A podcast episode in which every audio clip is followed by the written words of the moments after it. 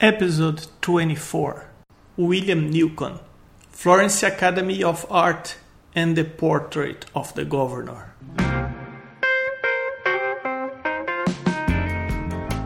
Welcome to the Arte Academia podcast, a chat about drawing and painting with some inspirational stories.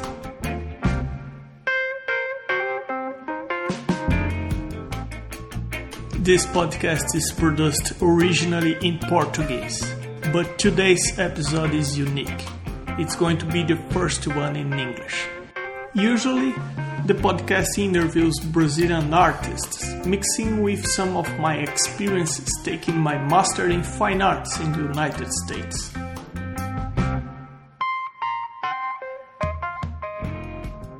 But today I have Bill Newcomb in front of me. So let's do it in English. And before we go straight to the interview, if you enjoyed this episode, please leave a review whatever you are listening. Bill, thank you for being here and welcome to the Art Academia podcast. Thank you. Thank you, Emerson. It's great to be with you. Could you please introduce yourself and talk a little bit about your background? Sure.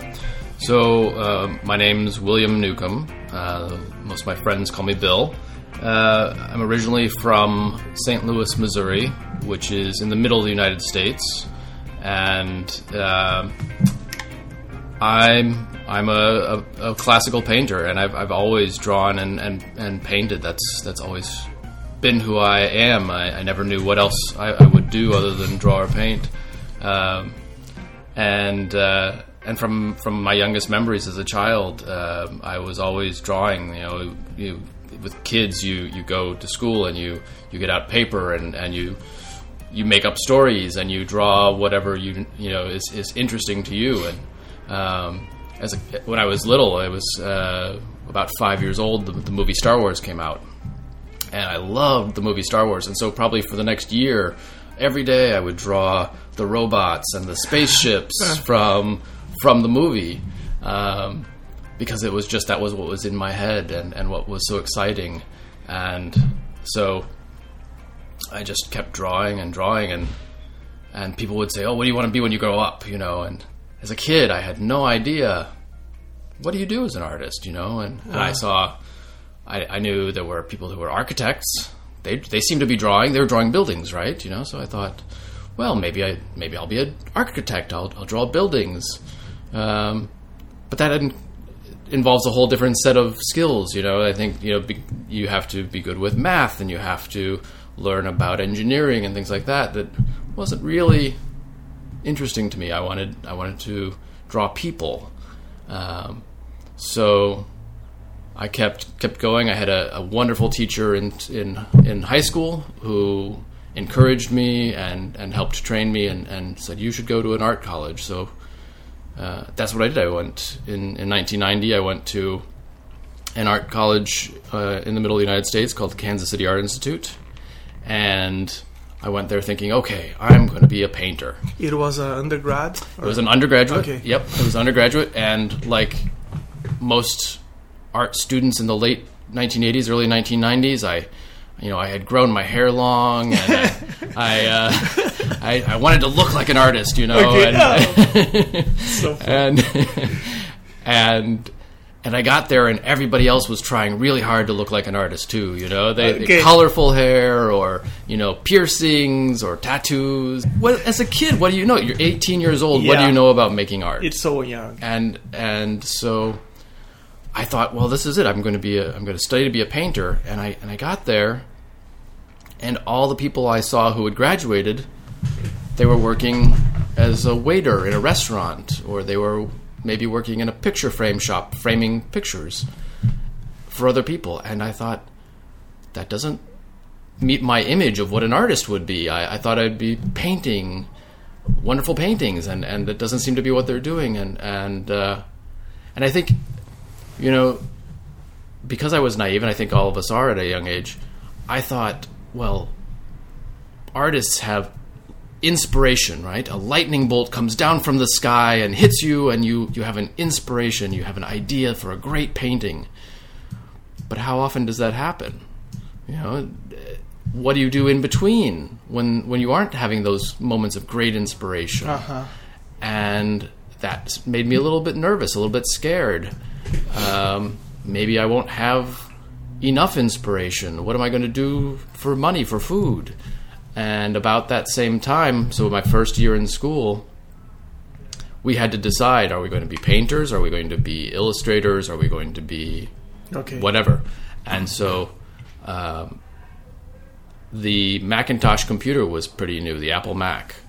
And Photoshop had just come out, Photoshop 1.0. and, and I saw that. I thought, well, that's kind of interesting. I can make pictures with that, but I can also learn a little bit about typography and advertising, and I can get a job and I can earn a paycheck. And that, that because painting seemed so scary, that seemed safer and more sure. Mm-hmm. And so I did that. I studied. I came out of my undergraduate degree with a, a bachelor's in graphic design, and I spent the next fifteen or so years working as a graphic designer.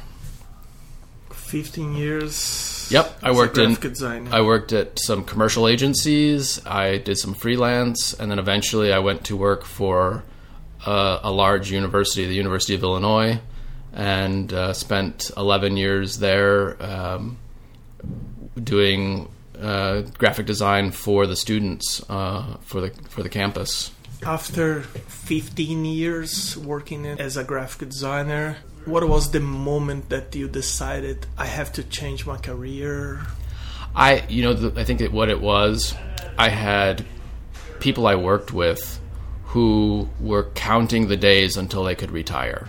Oh, They were crossing off days on a calendar, or until the weekend. or until the weekend, or, Yeah. and and they were just there for the money. They didn't want to be there, but they were there for the paycheck. Mm. And I thought, I don't want to spend 20 more years of my life just crossing off days on a calendar. I was working at a university and I got to work with students. I hired students from the art school to work for me. Okay. And I so they would work on real projects for our clients in the, in the university and I would uh, it was essentially I, I was essentially teaching them. I wasn't a professor, but um, I would give them their assignment, and they would have to show me what they were working on, and I would give them input, and I really enjoyed that part of it.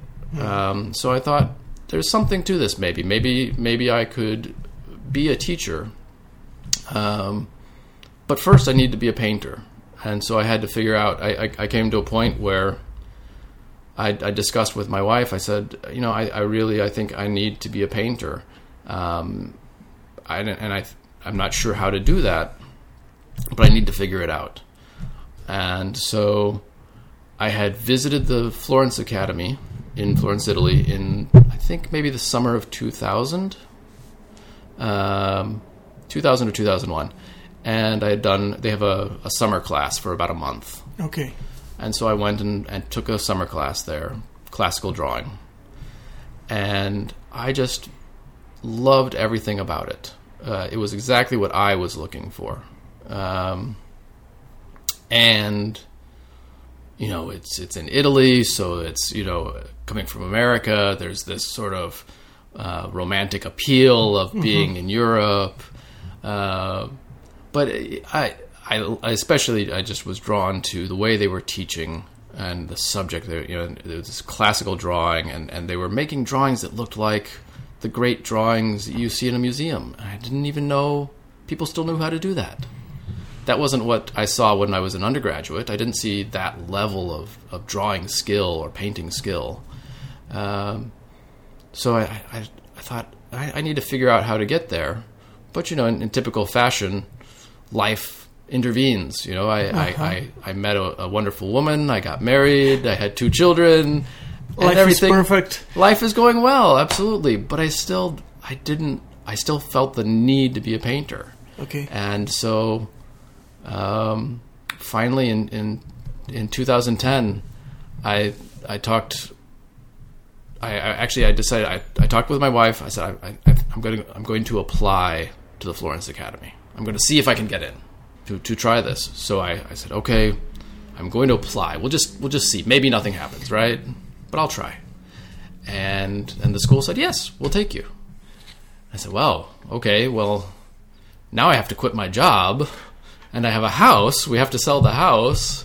It's a big decision. It's a lot, you know. Yeah. It's a big decision. So, um, but my wife was okay with it. Um, and so we quit our jobs and we managed to sell our house, which 2010, the economy was bad here in the United States and houses were hard to sell. People weren't buying, they were trying to sell. So we were very lucky, but we, we managed to sell the house. And I thought at that point, Did your wife? Sorry, interrupting. yeah. you. Did your wife quit her job as well? She quit her job as well. So we both worked for the university. We both quit our jobs, and and we had the two children, twins, uh, who were four years old at the time. Uh, and everybody thought we were crazy. Not everybody said it, but everybody thought we were crazy. and Wow, and, and we and we moved to Italy, and um, and it and for me it was it was everything I wanted. It was, Oh, um, you know, I, I think every every artist's path is different, and everybody's looking for something different in their education. But at that point in time, I felt like I could paint okay. I, I, I thought I understood painting relatively well but I didn't feel like my I felt like my, my drawing skills were letting me down. I could tell a good story with with as much eloquence, with as much um, you know as much skill as I wanted to be able to do. You know, um, I think to me, a lot of of contemporary art education has been go express yourself. And and you say, well, how do how do I do that? And the teacher says, well, you know, just you take a brush and you take some canvas and you you put something on there and you just whatever you feel. And to me, that's like having somebody who wants to study writing. They want to be a great author. And and the professor says to them, well, here's some paper and a pencil. Just just start writing. And you say, but I, I don't I don't know grammar. I don't know sentence structure. I don't know my vocabulary is not good. How do I write a great novel? And they just said, well, it's that's not. Don't get worried about those things. You know, just start writing. And I feel like maybe you eventually get there, but it's going to take a long time. But if somebody can give you those basic structures, those basic elements, and for me, that's what, what the Florence Academy was. They, they said, look, we're going to start at the basics. Here is a master drawing that somebody else did that's very good. You're going to copy that. You're going to copy it exactly. And if a line is two millimeters too far to the left, it's wrong. It's quantifiable. We can measure it. It's wrong. You move it two millimeters. Now it's right. Great. I can see that. I can train my eye to see that. I've got a new tool. I can see more accurately. Okay, now two dimensions, flat to flat. That's relatively easy. Now we're going to make it harder. Now you're going to draw from a, a statue. That's in three dimensions. You have to make it flat onto paper now, right? It has to go from three to two dimensions. You have to interpret that information. Mm-hmm. You have to translate that information. That's harder. But everything we see in life has dimension usually. So that's a skill you need if you're going to draw from life. And that's what we did all day. We we'd spend half of the day from a, drawing from a live model and half of the day going through these exercises of copying master drawings, uh, drawing from plaster casts of statues, to eventually they said, okay, your skills are good enough. Now you can draw portraits. We can have a person sit in front of you. You can, you can learn to draw a face and a head, and and that's a very difficult thing to do. It's easy to make a person look like they're related to the the sitter. It's hard to make it look ex- really like that person sitting in front of you. And again, usually your errors are just a few millimeters. You're just a little bit off on the eye or just mm-hmm. a little bit wrong on the mouth, you know. And we learn to see where those errors are. And that's what's so important because the teacher's not always going to be there with you. When you leave the school, when you're no longer there, they're not there to tell you that line is two millimeters too far to the left, you know? So so that's that's we, we progressed through. We, we we it was a very strict, very linear process where we went from from copying to to drawing from a sculpture which never moves, which is wonderful, to you know because people people are hard because they move, people move, and that's just unavoidable. Bill, um, talking about uh, your experience at uh, Florence Academy of Art. yes. Uh, yeah. How many years? typically if you do the full program without stop it takes about three years Three years. yes it can take longer if because it's not a university you're you're you're doing exercises and when you finish when the teacher decides you've finished an exercise and learned what you can from it you move on to the next one so everyone works at their own pace Okay. So some people might take four or five years because it's just it's taking them longer to to master that skill or to finish that that assignment.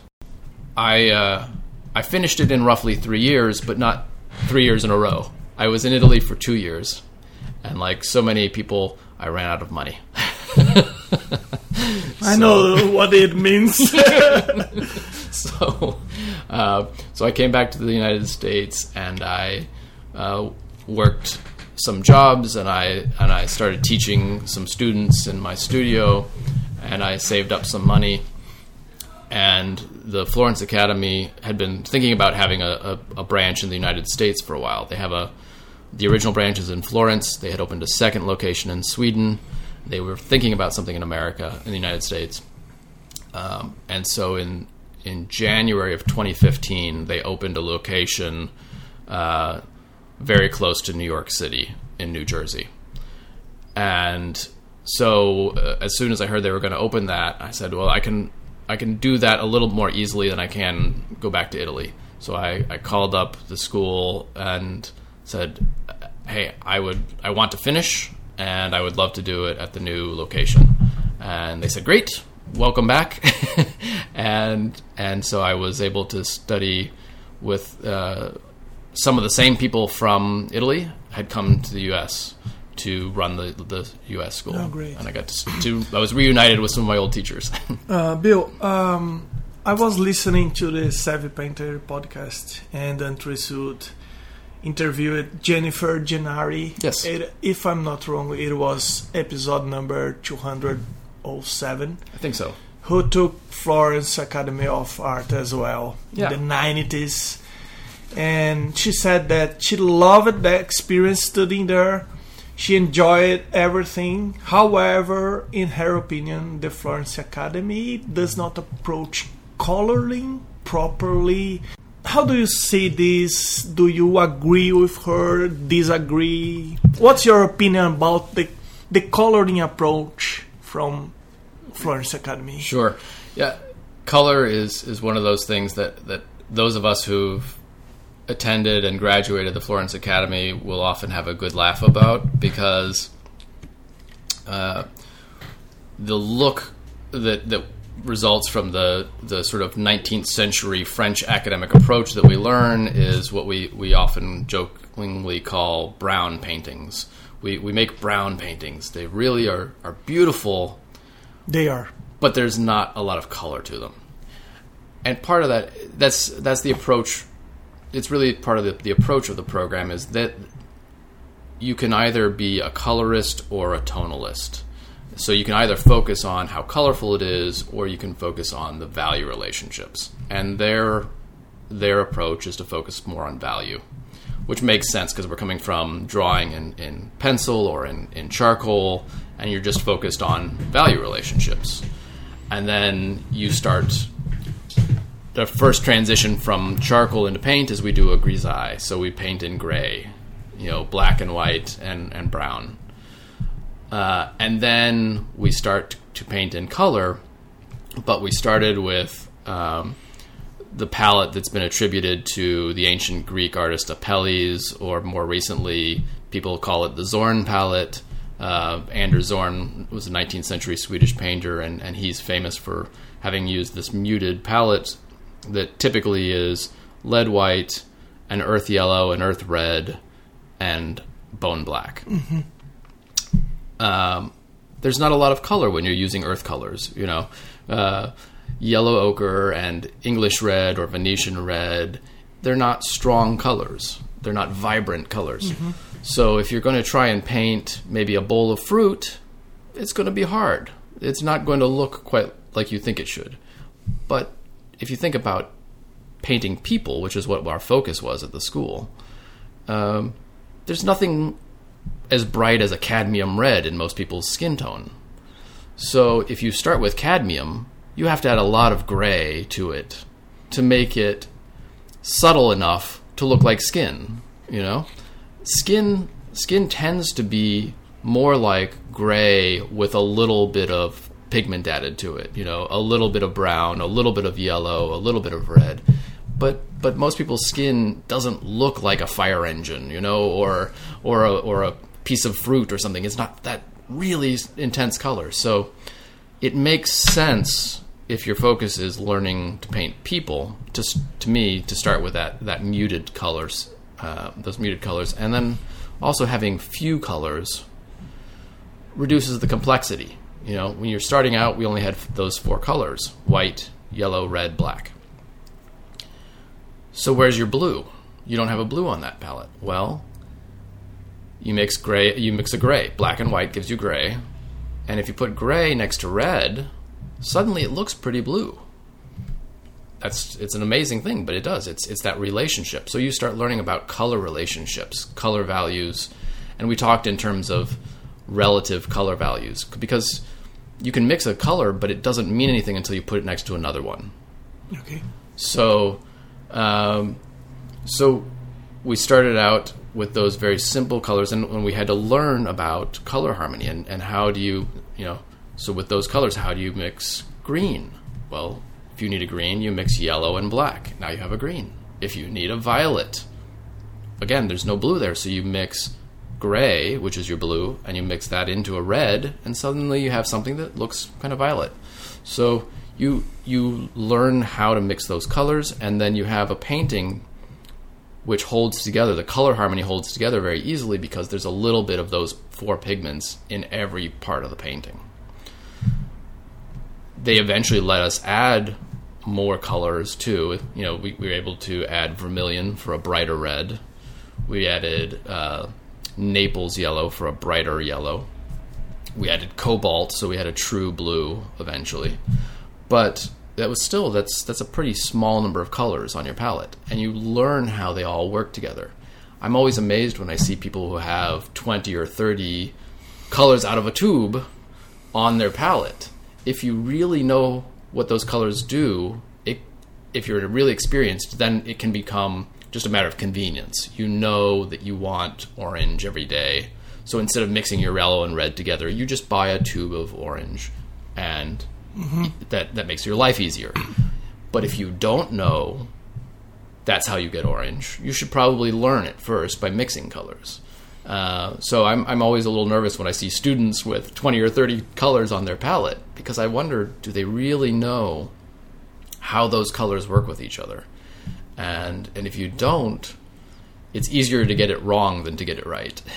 Yeah, uh, paint it's not a finished product. It's a product that you have to work with. Absolutely. Uh, I feel like, especially with oil paint, it never ends. You just make a decision at some point that you're you're you've decided it's done, because you can always change things, and it's not that it. At some point, it's no longer better or worse. It's just different, and it can become an entirely different painting. Sometimes you just have to decide you know, I think I've achieved what I want with this painting. I could do something else, but if I did that thing to this painting, it becomes a whole different painting. So maybe I stop with this one and I want to explore something different with color. I'll do a whole new painting. Um, so yeah, I think you know if if your if your focus is on being a tonal painter, then there's a chance that you can end up being a brown painter like we were. but I would also say um, that tonal doesn't have to be brown. Um, I've been trying myself to to experiment with some other colors and see if I can make paintings that maybe still feel tonal but have a different set of colors. Okay. What did you bring from Florence Academy to nowadays? I think again I was mentioning how when we were at the academy we learned to train our eyes to see. We learned about seeing differently or seeing more accurately. And so I think that's one of the things that I really focus on and, and try to to bring to students or, or to bring with me from Florence is how how to look and how to see. Um, I think you know we, we we had this amazing opportunity. We were able to spend hours and hours and hours staring at a person and really getting to understand um, what a human looks like and um, what form looks like. And form for us, it's, it's light and shadow. So, in fact, Daniel Graves, the, the director of the Florence Academy, always would say that light is form and shadow is atmosphere. No, it's amazing. And, and the idea was as soon as you take, you know, a, whether it's an object, you know, or a person, and you you draw an outline and you draw a line where the shadow falls, and you fill a flat value into that shadow, you immediately have dimension. You immediately have form. So the light, the part that's in light, is where the form is happening, and that shadow provides the counterbalance. Okay. And we don't want people to look at the shadow. We just want them to be aware that it's there and I think that's one area in terms of seeing that a lot of a lot of students maybe f- fall down a little bit. They look at the light and they draw everything they see, and then they look at the shadow and they draw everything they see. The problem is when you look into shadow, your eyes adjust, and now you see more in the shadows. And as soon as you start drawing more in the shadows, you lose the value relationships and now what looked very dimensional starts looking flat and it starts looking gray and muddy because you confuse the value relationships. So I think that, that idea of, of looking and, and seeing light and form is one of the, the first and most important things. Um, a second thing is is again related to looking and seeing. We have two eyes. We have binocular vision and which means our our our eyes converge on a point and we focus on that point and everything else going out from that point gets a little bit out of focus. It's not that it becomes blurry suddenly okay. but it's not sharp. It's not crisp. And so when we're looking at a person and we're talking like you and I are not only do we tend to look at each other in the eye we're actually usually only looking at one eye because we can't look at both eyes at the same time yeah. and be in yeah, focus. that's correct. So if you if I paint a portrait of you, I'm choosing one eye to be the focus point, and that'll have the sharpest edges and the highest contrast. And everything else out from that point will be just slightly softer. It's not fuzzy. I'm not making them blurry suddenly, but it won't be quite as sharp and crisp. You know, by the time I get out to the ears, you know, those will be just a little bit loose, you know, in terms of how they're handled, maybe. Um, a camera uses one eye and it can focus everything in equal sharpness. You know, you can have the depth of field set so that everything is in perfect focus. But we are not cameras. But we're not cameras. but we're used to looking at cameras and we're used to looking at photographs. And so again that's where a lot of artists I think who don't have the knowledge, they didn't have the luxury of spending 75 hours in front of a model drawing that same model like I did, and it was a luxury. Um, they haven't learned that idea that you do not see everything in focus at the same time. And so when they draw or paint, they, they do it from a photograph, and they do it from a photograph that has everything in, in equal focus. And suddenly, it looks like a photograph. And they don't know why, or they don't even realize that it looks like a photograph. Bill, nowadays you are teaching classes at Laguna College of Art and Design, where we are right now. Uh, Yep. In your opinion, in general, which aspects the students should improve the most in their drawing and painting education, or what kind of skills the students should practice more? Sure. Well, like I was just mentioning, I, I think, you know, I had a wonderful opportunity to draw from life every day. You know, uh, we were drawing eight to ten hours a day, five days a week for the better part of three years. That's a lot of drawing from life, a lot of observation. So, the more we can get students drawing from life, uh, I think it, it benefits no matter what you're going to do um, to understand how that is different than than looking at a photograph, and the more you understand what the differences are, the better able you are to work from a photograph when you need to, um, because you you you have that understanding of this is what it looks like in life, and it's going to look a little different in photographs. But if I know, I can make some adjustments. Um,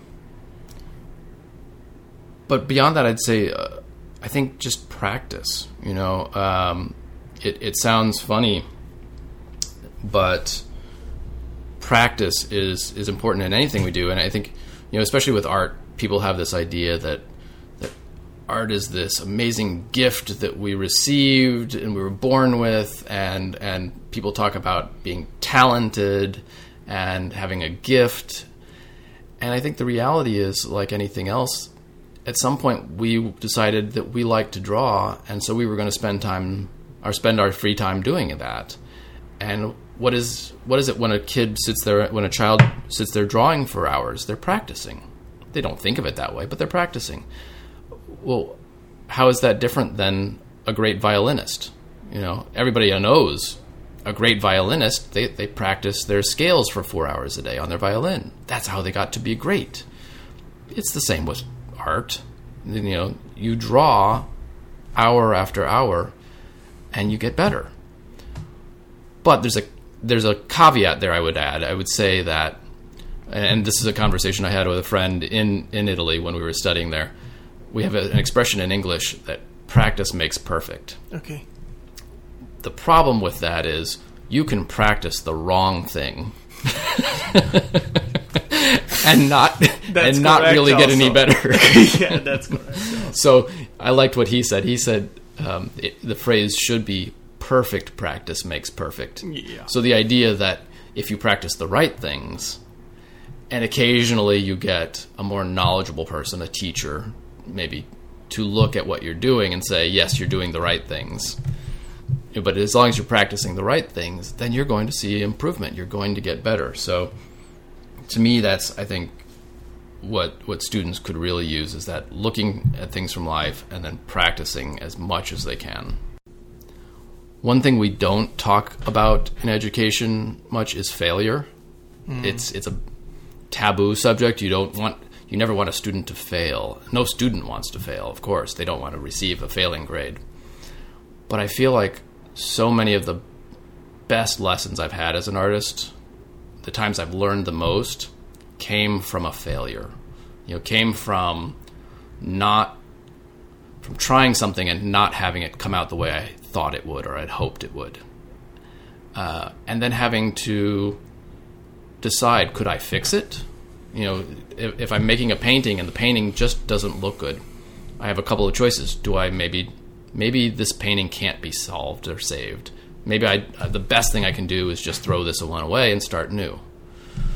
But maybe maybe I can learn something from it and maybe maybe I can fix this painting or maybe I can apply whatever I learned from this painting that didn't work to the next painting. And I think that's so important. I think I think students especially are afraid to fail. And so maybe the word is bad. Maybe we, we don't use the word fail, but maybe we ask our students to try things that are hard, that are difficult, that maybe they won't maybe the end result won't be as good as they wanted it to be. Mm-hmm. But if they're willing to try to to have something not turn out as well as they hoped, there's a good chance they're going to learn more from that than if they do something that they know how to do and they do that really well, but it doesn't stretch them, it doesn't challenge them. So I think, however, we can encourage students to try things that are uncomfortable, maybe. They're going to learn more from those things if they if they just take the chance and risk not not succeeding. And failure it's just part of the process. Absolutely. Yes. You you just it doesn't mean you as a person have failed. It means something didn't work the way you thought it would. You know, and and so now you have to find out why. Yeah. And you have to you have to ask somebody else or you have to experiment and try things yourself. And that's learning.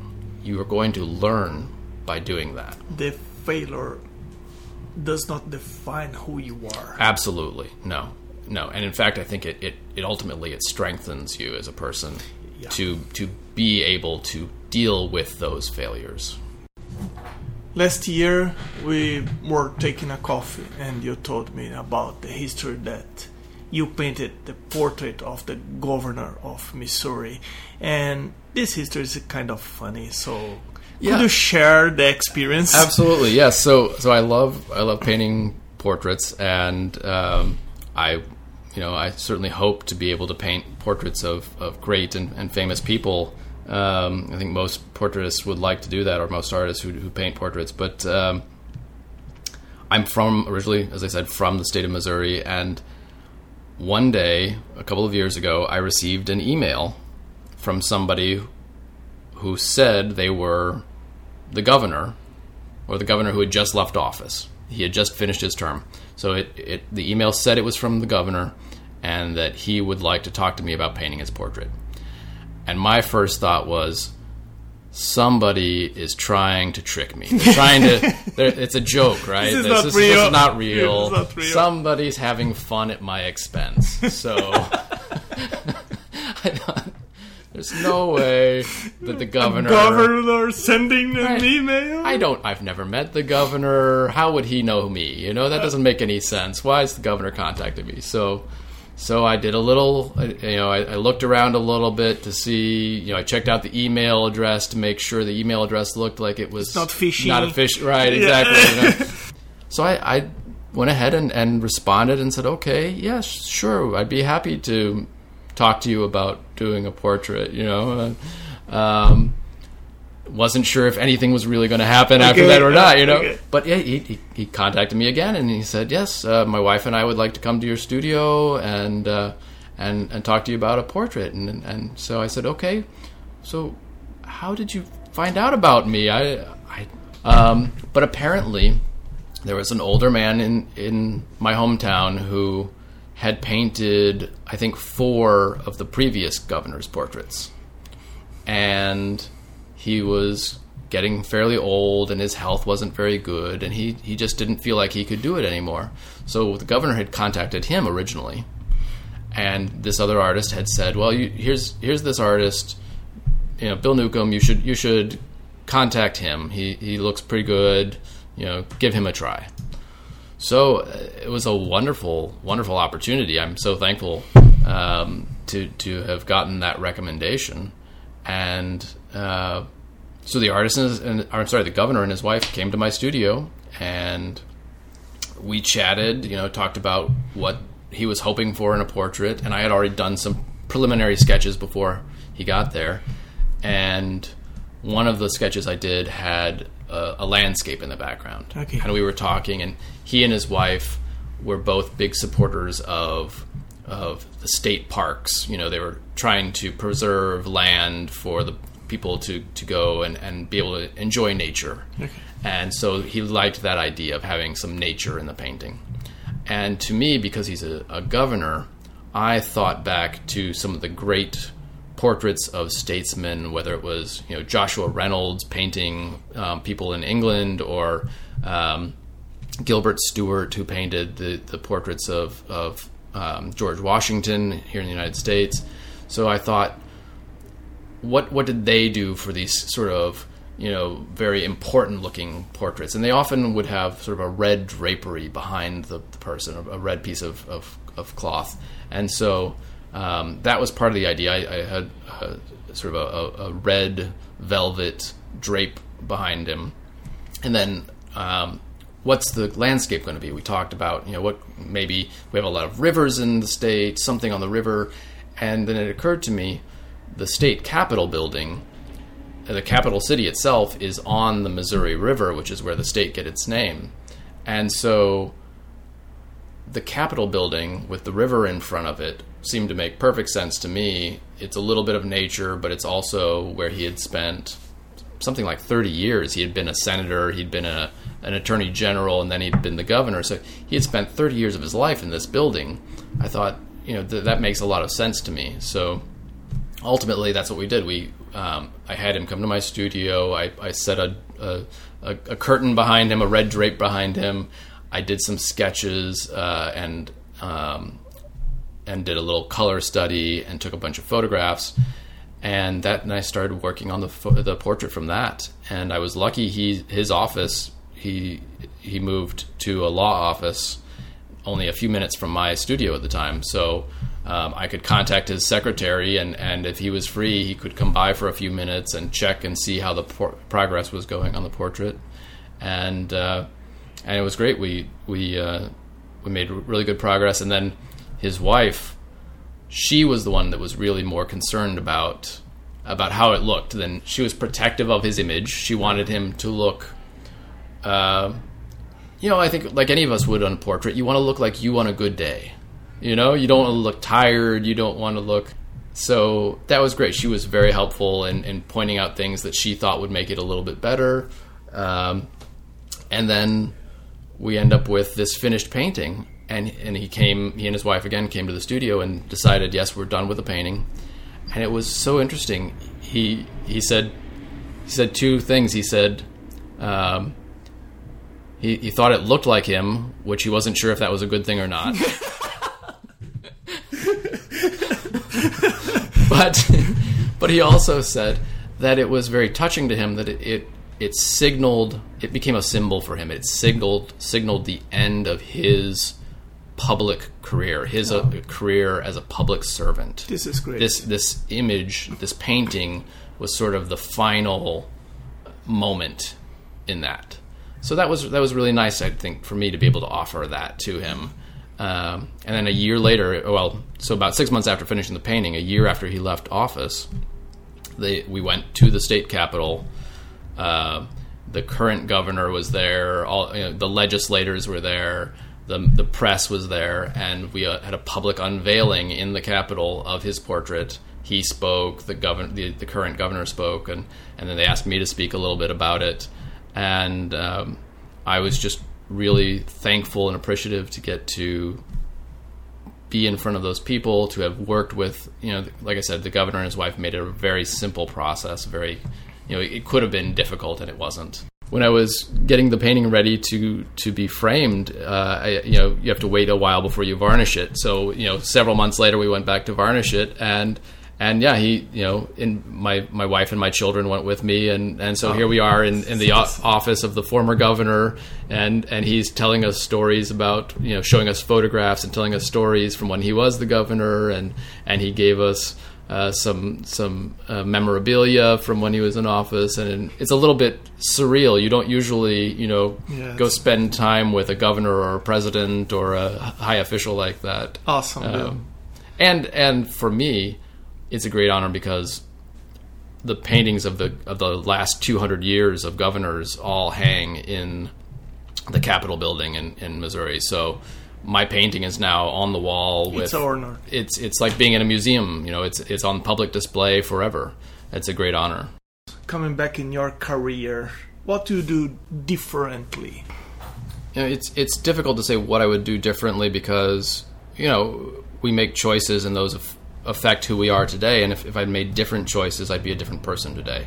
I might not even be here now. Mm-hmm. Um, so I, I, it's hard to say that I would make different choices, but I, I, can say I wish maybe that I would have discovered the um, the academic training earlier, or you know, it just wasn't an option that anybody knew about. When I when I started my undergraduate degree, um, Daniel Graves hadn't even started his school in Italy yet. I started in 1990. He opened his school in 1991. I didn't even know about it as a possibility. You know. Um, that people were doing this traditional art training. Um, so I think that would have been one thing if, if I could have could have started my training earlier. I, I academic I, training. Academic training. Yeah. Yeah. Okay. I wish I wish maybe that would have been there for me, but um, I've had you know amazing experiences along the way that that have shaped me and my artwork. So I, I can't I can't lament it too much. I can't be too sad about you know how things worked out.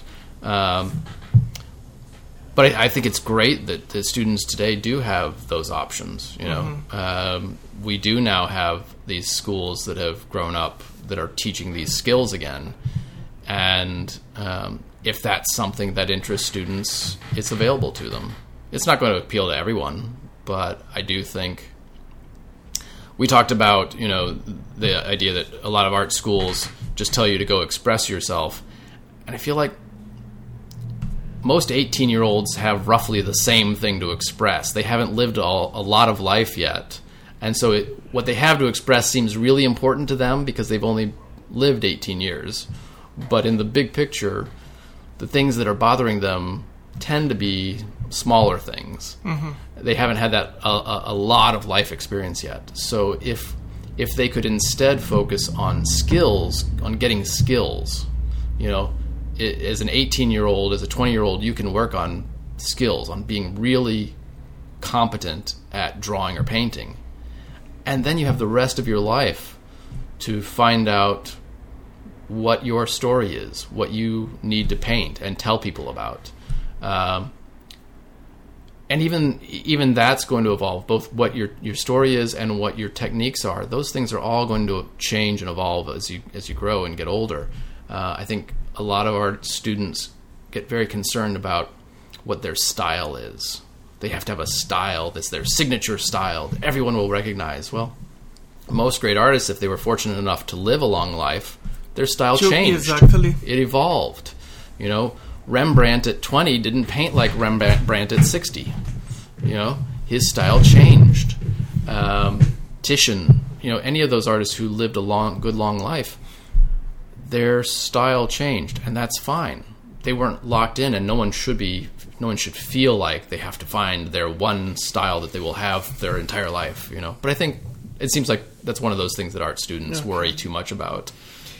And about the future, what are your plans for the future? Yeah, I I think you know that's still un, unfolding in front of me, but I, I hope to do a combination of of teaching. I'm starting to teach here this fall at Flor- at, at LCAD at Laguna College of Art and Design. Continuing to figure out what my paintings are, my own paintings, whether I'm again making portraits for people, which I like doing, or if I'm just painting my own paintings. Uh, these last two years, I've been painting uh, what I know, which is my family. Mm. You know, I've been painting my family life and just exploring what that is right now. And again, that will change and evolve too. But uh, yeah, I think like most artists, um, trying to to make artwork that I love and I care about, and then hopefully find other people that'll care about it too. Have ever been Brazil before? No? I've never been to Brazil.